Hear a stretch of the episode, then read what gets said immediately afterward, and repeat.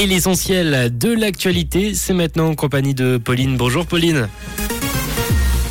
Bonjour à tous. La quatrième dose de vaccin contre le Covid ne convainc pas en Suisse romande. Migrants et dons d'organes sont parmi les priorités de la session des jeunes et des averses attendues cet après-midi. La quatrième dose de vaccin contre le Covid ne convainc pas en Suisse romande. À peine un mois après l'ouverture de la vaccination, les centres cantonaux prévoient déjà de réduire la voilure. Le Valais a notamment enregistré 50% d'injections en moins par rapport à la troisième dose de vaccin. Une baisse de 90% a même été atteinte dans le canton de Vaud. Une situation liée au contexte épidémiologique qui est nettement moins préoccupant.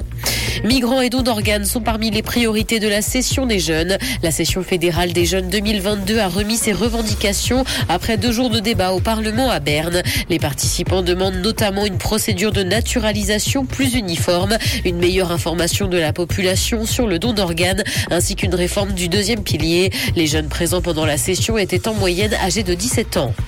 En Suisse, EasyJet veut une aide des États pour une aviation verte. Les Helvètes se disent prêts à payer plus pour des vols décarbonés, mais la compagnie espère que ce ne sera pas nécessaire. Elle souhaite ainsi mobiliser les gouvernements plutôt que de taxer. Elle suggère d'encourager l'investissement dans la recherche et le développement. Dans l'actualité internationale, attentat d'Istanbul, 22 personnes ont été arrêtées et les autorités turques désignent les Kurdes du PKK comme responsables. L'attaque a eu lieu hier dans une artère commerçante de la capitale. Au moins 6 personnes sont mortes et 81 autres ont été blessées. Le ministre de l'Intérieur turc a indiqué aujourd'hui que la personne qui a déposé la bombe a été arrêtée. Aucune information n'a été communiquée sur son identité. Entreprise, Disney prévoit un gel des embauches et un possible licenciement. L'entreprise a dévoilé son plan pour réduire les coûts. Les résultats trimestriels de la firme sont médiocres, notamment à cause de son activité streaming. Un audit va donc être mené en interne pour examiner les dépenses et supprimer celles qui sont superflues. Une suppression de tous les voyages professionnels, sauf ceux jugés essentiels, va notamment s'appliquer.